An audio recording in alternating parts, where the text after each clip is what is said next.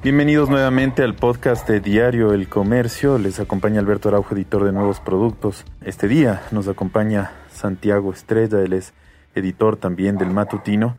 Y queremos un poco conversar acerca de estos temas que van a marcar la, eh, la agenda informativa de esta semana. ¿Qué tal, Santiago? Buen día. Hola, Alberto. ¿Cómo estás? Un saludo a todos los amigos oyentes de este podcast. Sí, gracias, Santiago. Y bueno, un poco empecemos conversando Hagamos un breve recuento de lo que pasó el fin de semana. Había una gran expectativa, sobre todo del tema de la, de la asamblea, de esta, conform, de esta elección de las autoridades, después de que esta alianza, creo, social cristiano se, se rompiera el viernes y, quedara suspendida la, la, sesión. Un poco cómo, cómo se ve eh, ese, ese tema para la próxima semana, algo que vayan a, a continuar haciendo los asambleístas, cómo se vio sorpresivo esta elección de, eh, de la ex prefecta de, de, Orellana, Santiago. ¿Cómo está? Eh, sí. Me haces pensar mucho en, en todo lo que tiene que ver con los acuerdos y los pactos a los que tienen que llegar los políticos. Siempre, esto siempre me recuerda algo que decía José Pablo Feynman, el filósofo argentino, eh, sobre lo que es la política en sí y lo que debe ser un intelectual. Eh, él decía que en la política están las manos sucias. Eh, es inevitable tener que llegar a ciertos tipos de acuerdo que pueden ser engorrosos y pueden ser fastidiosos y les puede costar un gran capital político. Eh, por lo que se ha visto en las redes sociales, que es como el gran termómetro, uno ve que hubo una gran indignación con el acuerdo social cristiano UNES, que eso es algo que fastidió mucho porque uno los habría encontrado en las antípodas, ¿no? Lo que de algún modo el fastidio puede ser una cosa interesante, porque quiere decir que hay gente que aún quiere creer en que hay principios básicos que defender eh, lo ideológico, por ejemplo. ¿Puede existir todavía lo ideológico? ¿Cómo es que se unen correísmo con socialcristianos? Entonces me parece que eso fue una cosa que llamó muchísimo la atención y me parece bien. No voy a juzgar en principio esos acuerdos por lo que acabo de decir, pero me gustó mucho que hubo una reacción de la gente a la medida que correspondía más bien a un acontecimiento tan grande como es esta nueva época que vamos a política que vamos a tener que es con el gobierno de Guillermo Lazo que es un ya es una nueva cara es una nueva orientación de lo que habíamos vivido en estos últimos 14 años de algún modo porque podrán decir lo que sea de Lenín Moreno pero siempre estuvo presente el correísmo en ese gobierno ¿no? Y también, bueno, eh, mensajes conciliatorios desde la nueva presidenta Guadalupe Llori. Eh, a, ver qué pasa, a ver que la gobernabilidad tenga un poco más de viabilidad, ¿no? cuando uno espera que, si es que vamos a entrar de verdad en la fase del nuevo Ecuador, que pueda haber de verdad una especie de reconciliación yo creo que eso es absolutamente importante, ¿no? Eso es lo que hizo Mandela, eso es lo que hizo José Mujica, ¿verdad?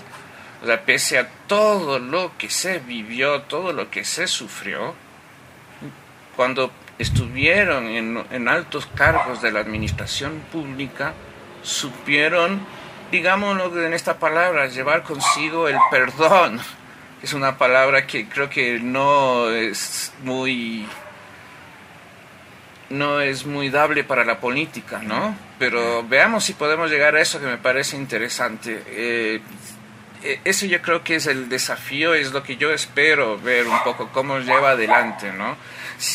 Porque sabemos lo que pasó con, con ella durante la administración de Rafael Correa, ¿verdad?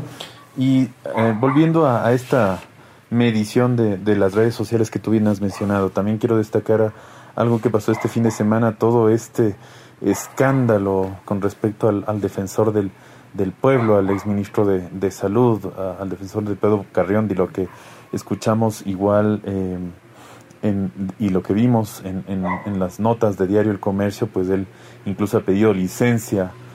Eh, llama mucho la atención, hay mucha indignación en la población. ¿Cómo, cómo, cómo ves este tema, esta reunión clandestina, que eh, una reunión eh, que se da en medio de un poco de, de, usando el absurdo, espirituosos? Usando, usando un absurdo lingüístico. Qué bueno que qué interesante, no qué bueno, disculpen, qué, qué irónico que alguien que defiende se toma una medida que es precisamente, toma una acción, realiza algo que es precisamente contra la protección. Eh, en este momento no es posible que nosotros estemos reuniéndonos a tomarnos unos tragos con alguien si no es una persona que viva en tu casa. ¿No es cierto? Eh, eso no está permitido. Y entonces uno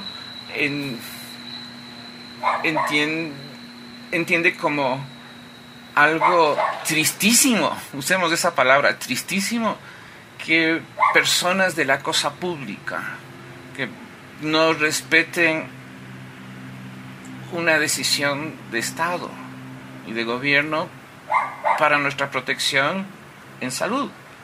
Eso es lo que duele. en realidad es un dolor que deja mucha tristeza porque decimos quién está gobernándonos. Gente que irrumpe con una norma que el gobierno y que el Estado decreta para tratar esta pandemia que está desbocada nuevamente. ¿no? Sí, lo que tú bien destacas, bueno, además de la indignación que puede provocar que una autoridad de gobierno que tiene que ser más ejemplo, digo, que, que el resto. Eh, es, los dos cargos que ellos ocupa, ocupan, bueno, en el caso del defensor del pueblo, pero que ocupó el ministro de, el exministro de salud, ¿no? Eh, además es un Entonces, de salud. Ajá, es como lo que tú dices. Yo creo que las personas... ¿Qué es lo que pasa entre el discurso y, bueno? Claro, yo nunca voy a dejar de recordar una escena que vi en Miami, disculpen, cuando vi una discusión de dos hermanitos en, una piscina y la niña que habrá tenido unos cuatro años le grita al hermano que tendría unos seis, You are fired, estás despedido. Eso era el aprendiz de Donald Trump. Y entonces la mamá decía, no puedo creerlo, no, ni siquiera han visto el programa. Eso es la dimensión de lo que una figura pública es en una sociedad. Y, creo que las personas en la cosa pública que no dimensionan su rol en la sociedad, su ejemplo, como bien dices, es alguien que debe tener serios cuestionamientos. Se lo debe cuestionar seriamente. Y está bien esas críticas que existen, ¿no? Es lo que la gente siente. La gente siente indignación por esas cosas, porque estamos haciendo un esfuerzo que va también contra nuestras libertades. Pero estamos arrimando el hombro en estos esfuerzos para que el sector de la salud no se, vea desbocada, desbocado. Estamos preocupados por eso y estamos poniendo el hombro encerrados sin ver a nadie, sin salir a hacer una compra, sin pasear a los perros, sin muchas cosas. Y entonces, claro, esa figura, las figuras públicas tienen que saber que, que son públicas, que sí pueden ser un ejemplo, bueno o malo, y que en redes sociales ya uno se entera de todo, hay que tener mucho cuidado con la vida de uno. Sí, sí, sí, sí, sí. Y bueno, podríamos profundizar, y de hecho se profundizará esto más. Recuerdo este informe sobre el paro de octubre de 2019 en el que el defensor del pueblo justo eh, reporta indicios de crímenes de lesa humanidad, que, fueron, fue un, momento muy terrible, yo creo, en la historia, sobre todo en la ciudad, de, la destrucción que hubo y y con esa solvencia moral que hace ese informe, pues eh, eh, se involucra en este escándalo, ¿no? Entonces uno dice, bueno, para juzgarles a los otros somos tan sueltos de huesos, pero para darnos ciertas licencias, en cambio, eh, no, no tomamos en cuenta eso. Bueno, esto, pero estas cosas han pasado en varios lugares en el mundo, ¿no? Eh, no puedo ya decirlo con precisión, pero algunos funcionarios, incluso del sector de la salud o sector del sector epidemiológico, en Inglaterra, en creo que en Suecia también o en Suiza, eh, donde esos países donde uno dice ellos sí cumplen con las normas claro ellos son y ellos super civilizados. y uno de ellos incluso dijo que necesitaba ver a mi novia no sí sí sí, sí entonces eh, eso es una cuestión que ha pasado no la cuestión que pase digamos que es posible. La cuestión es de que no haya repercusiones no eh, ojalá las hubiera, no sé cuáles serán. sí, y, que, no nos deje de llamar la atención, ¿no? Yo creo que eso siempre estamos un poco los periodistas del cuidado de que de no caer en ese hacernos cuero de, de, todo y que bueno la cosa es así y digo como ciudadanía no solo como periodistas no solo hablando de tú y yo no, sé. es un rol muy difícil lo que sí sé es que hay un lo que sí se puede notar en, en, los sectores que están informados y que se pronuncian por redes sociales es que hay una condena eh, muy fuerte hacia eso. Y un, hasta un, se siente un poco de vergüenza, me pareció, cuando leí algunos tweets y todo eso. Me pareció que había hasta cierta vergüenza, ¿no? Eh, por, lo, por lo que pasó. Sí, bueno, y está el caso de que la fiscalía de, está investigando incluso violencia de género. Entonces, eso, y eso, por ejemplo, es un tema que en estos tiempos es, es muy serio, ¿no? Muy sensible, Es de una alta sensibilidad y, y, lo que se ve en los videos, que lo vi porque no me gusta ver a mí esos videos, no soy, no tengo ese morbo de, de mirar, pero esto lo vi por porque estoy de turno. Claro, eh, informativas. Eh, y es bastante... No, no, es como el, el, el, el emoticón de que se pega la cabeza, ¿no? la mano en la frente, ¿no? Diciendo... Es el ser y aparecer, ¿no? Eso es lo único que uno aspira, no solo de los políticos, sino de las personas en general, ¿verdad? Sí. Bueno, pasando a otro tema que también va a marcar la agenda, antes de que te de quitarte más tiempo. a mí me encanta hablar, ya te dije, yo soy un amigo, a mí me tienen sí, y fluye bastante, y fluye mucho las conversaciones contigo. Te soy muy honesto, y fluyen bien, no es como un... me tienen que pegar para que me calle. no, te decía también, bueno, viene y que realmente me, me he estado dando cuenta en estos días es ya la última semana de Lenin Moreno, ¿no? Y eh, estaba previsto incluso un mensaje la noche de ayer. ¿Se dará una evaluación? ¿Qué te deja a ti tal vez? Eh, a mí me deja muchísimas cosas, pero... Eh, ¿O pasará como ya que esto se acabe rápido y todas las expectativas al, a Guillermo Lazo, como yo, yo he sentido en estas últimas semanas? ¿Cómo ves tú? La transición, la salida de Moreno, eh, me pones en, aprietos porque estoy cayendo en el campo de la opinión, porque voy a caer en el campo de la opinión. Bueno.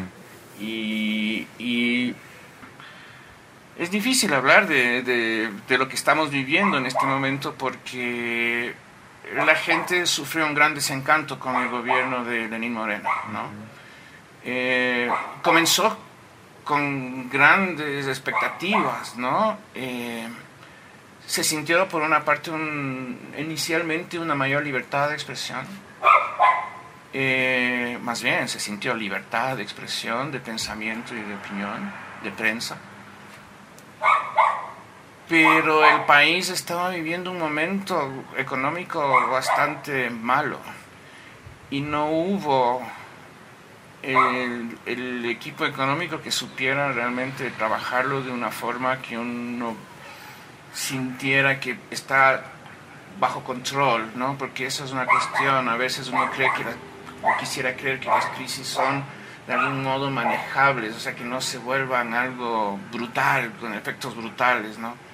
Y eso no fue lo que pasó y, y uno sintió serios problemas de gobernabilidad. En el caso particular tuyo, mío, eh, y sé que de mucha gente de, todo el periódico, de toda la redacción, de parte de los periodistas, del asesinato de nuestros tres compañeros en, la frontera norte, es una marca terrible en, en esta administración que termina. ¿no? Eh, la gente lo acusa de, al presidente de bastante y al gobierno de, de mucha inoperancia frente a las crisis.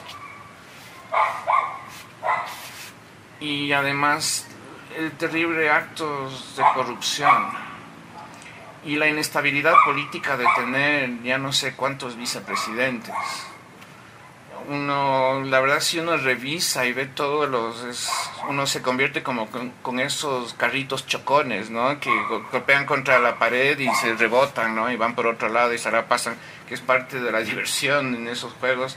Es algo que en política uno siente absolutamente dramático, ¿no? Lenín Moreno se va calificado por muchos como de los peores presidentes pero también creo que tenemos una memoria bastante frágil, como para no decir de los otros presidentes que hemos tenido, ¿no? Eh, estaba bromeando con unos amigos durante la elección de la nueva asamblea y, y decía, ya será que podemos hablar bien de Moreno, porque la alcaldía es la muestra de nuestra es la gran muestra de nuestras insatisfacciones políticas no eh, la presidencia. ah, no estoy hablando de la alcaldía no, la alcaldía. pero es como, como, la muestra de nuestras grandes insatisfacciones o de, nuestras neurosis políticas no de que estábamos así y ahora queremos asado no quería blanco ahora quiero negro. Tuvimos la barrera que era un hombre que es un gran conocedor de la ciudad, intelectualmente, académicamente, sabe mucho de la ciudad. Eh, no estábamos conformes con él. Se votó por, por Mauricio Rodas. Todo el mundo llegó a opinar que es el peor alcalde que ha tenido la ciudad. Y ahora estamos con Jorge Yunda y la gente está opinando igualmente que es el peor alcalde que ha tenido la ciudad. Lo irónico de todo esto es que todos estos gobiernos o administraciones, bienvenido al barrio de los perros, eh, lo irónico es que todas estas administraciones comienzan con una gran popularidad. Sí, bueno, en el, en el caso de, Moreno también eh, todo este viraje, ¿no? Al, al correísmo que es eh, lo que tú decías de entre muchos partidarios de él al principio fue una, eh, más que no sé si expectativa, una tranquilidad y un sosiego y que se tornó en ira y, y, bueno, además le ha tocado, le tocó el tema del paro, le tocó el tema de, de la pandemia, o sea... Eh, Creo que ningún eh, gobierno hubiese salido bien librado con una pandemia, ¿no? Creo que, porque todos los gobiernos del mundo, salvo uno que otro, eh, han mostrado sus grandes debilidades con, con la pandemia, ¿no? Eh, salvo la de Nueva Zelanda, quizás un poco Australia, China, porque, bueno, eh, Merkel en un inicio. Sí, bueno, que igual Alemania está muy atrasado en, la vacunación y bueno. Pero no, pero fueron gobiernos que de algún modo se salvaron en el juicio popular por por su manejo de la pandemia. De ahí ningún gobierno sale bien librado. Ninguno. Ninguno sale bien librado. Y eso no lo habría deseado tener ningún presidente. Porque los efectos fueron devastadores porque además implicaron nuestra absoluta ignorancia del tema. Cuando llegó un ciudadano chino que falleció, pero creo que fue por un problema hepático o algo así, estuvimos no sé cuántas semanas esperando tener los primeros reactivos para poder hacer la prueba. Creíamos que había sido, que era coronavirus y, estuvimos esperando semanas que hubiesen los reactivos para poder hacer la prueba especial de, mm, para detectar el COVID-19. Imagínate, entonces fue una absoluta inoperancia mundial frente a esto, la OMS. No puede haber cosa más entre cuestionada que la Organización Mundial de Salud. O sea, la, la, administración pública se vio desbordada por la pandemia, no solo el sistema de salud, que ya es parte de la administración pública, sino la administración pública como tal. nadie lo pudo, o sea, es todo, es porque la dimensión de la crisis económica es enorme. Sí, sí, que todavía continúa, pero... Y que va a continuar, no sabemos cuándo, y, y nuestra recuperación no se va a dar hasta que estemos vacunados. Sí, sí, sí. Y claro, pero bueno, viene otro gobierno. No sé si esta semana sea de evaluaciones, eh, pero, pero es una historia que, que es muy eh, entretenida realmente de contar, interesante, de contar. Y lo interesante es lo que está haciendo el comercio, ¿no? que ya está sacando unos especiales sobre la gobernabilidad, digámoslo así, sobre la transición, sobre lo que se le viene a Guillermo Lazo. ¿no? Entonces es una sugerencia que vayan comprando el periódico para ver en, cómo, cuáles son los enormes retos que tienen, porque en sí es una reconfiguración del gobierno, ¿no? en sí es una reconfiguración absoluta del gobierno. y, hay que ver cómo va a ser la, burocracia, eh, cómo va a funcionar la burocracia que está 14 años. ¿no es cierto? Entonces, ¿cómo va a los cargos que son realmente importantísimos y que uno no se da cuenta, los cargos medios, cómo van a funcionar, cómo van a actuar? Y, y, justo con esto también quiero ya, ya cerrar un poco, porque se nos acaba el tiempo, pero es, ¿tú crees que el nuevo gobierno viene con mucha, llega con demasiadas expectativas, tal vez la palabra? Siento eso un poco.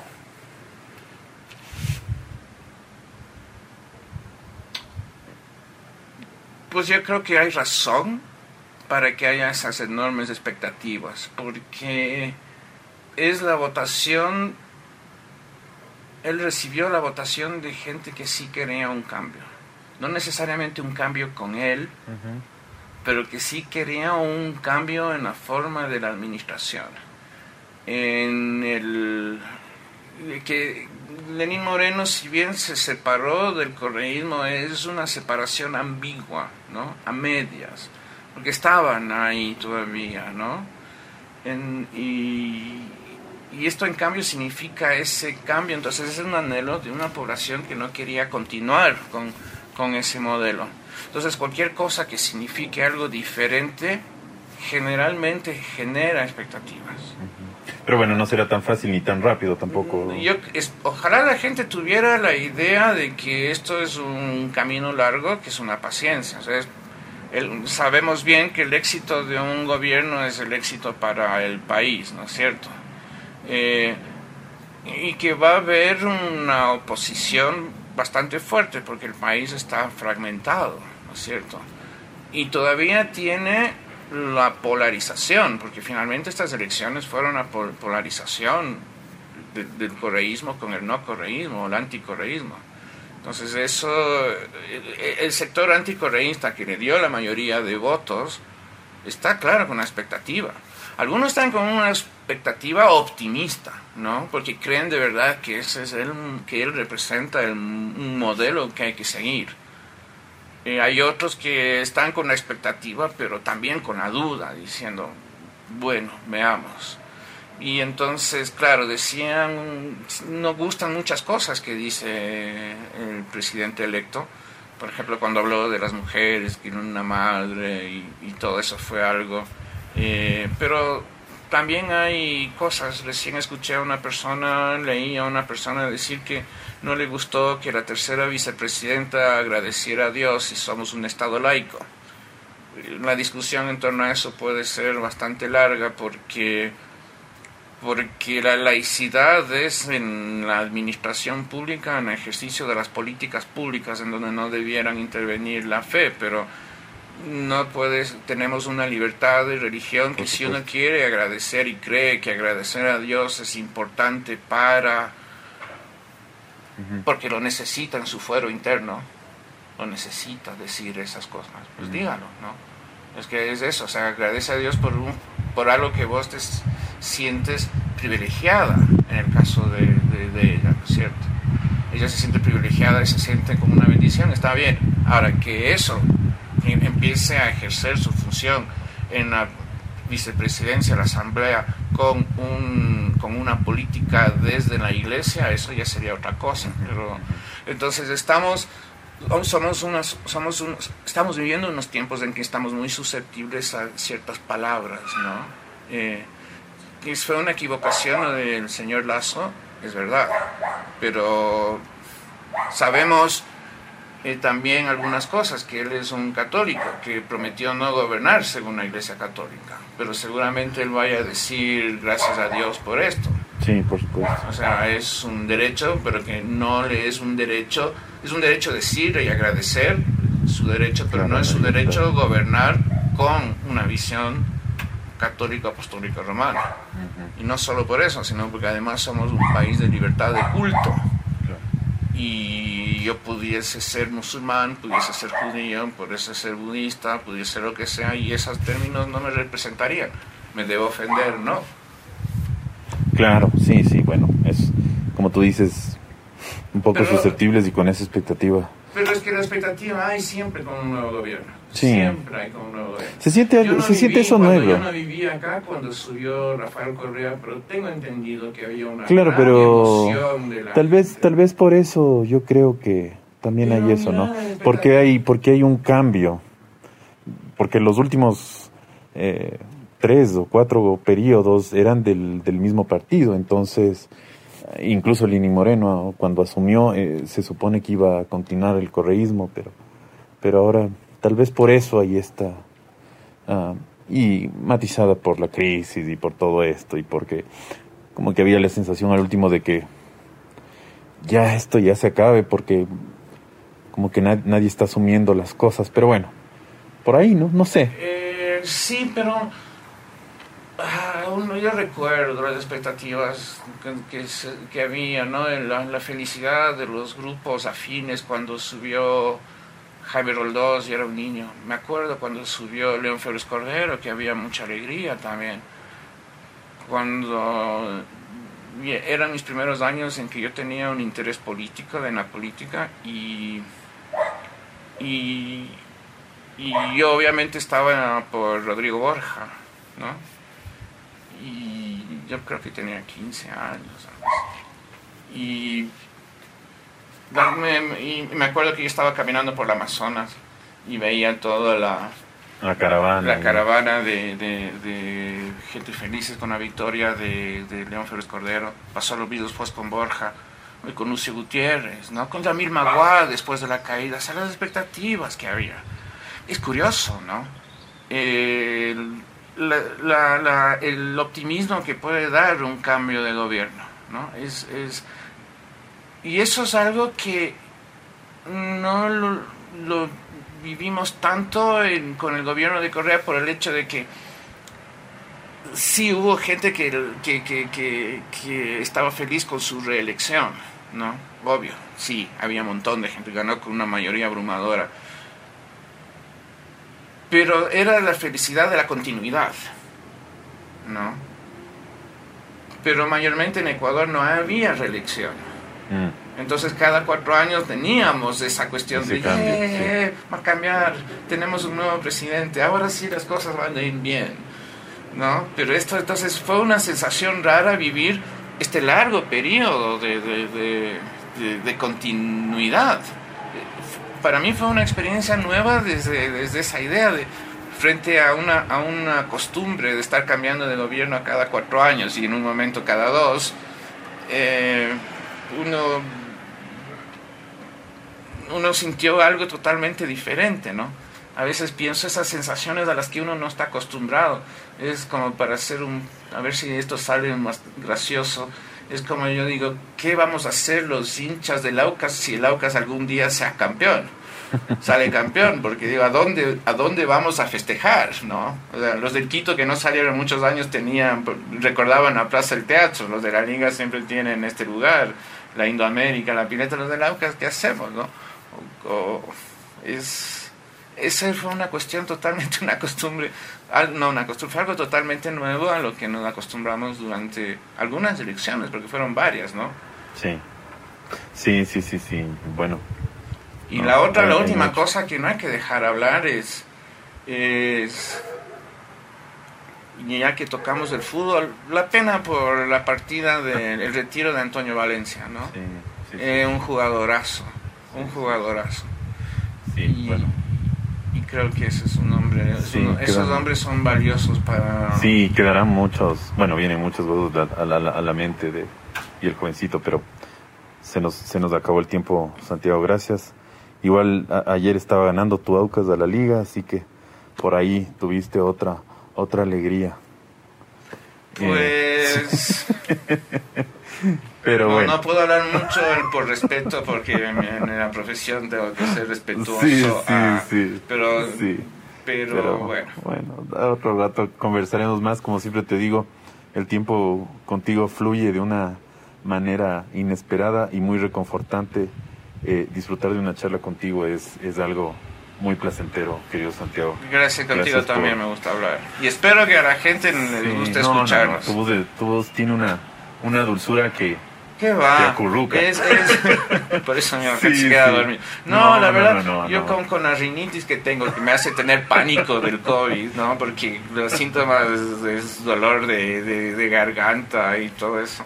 Eh, la nariz medio tapada siempre y siento que tengo la voz de radio de 1950, ¿no? Como, como ese relator argentino. O, o, el famoso de nuestra radio, de Radio Quito, eh, Blasco Moscoso Cuesta, ¿no? Y el jugador número 9, ¿no? esa, esa, voz gangosa de la radio de los viejos tiempos. De los viejos no, no. Eh, eh, ahí te lo acepto, pero eso de voz, no, no. bueno, te agradezco, Santiago. Y con gusto, y cuando quieras estamos hablando. Sí, gracias por compartir con nosotros y a toda la amable audiencia del podcast de Diario El Comercio. Gracias por estar un día más.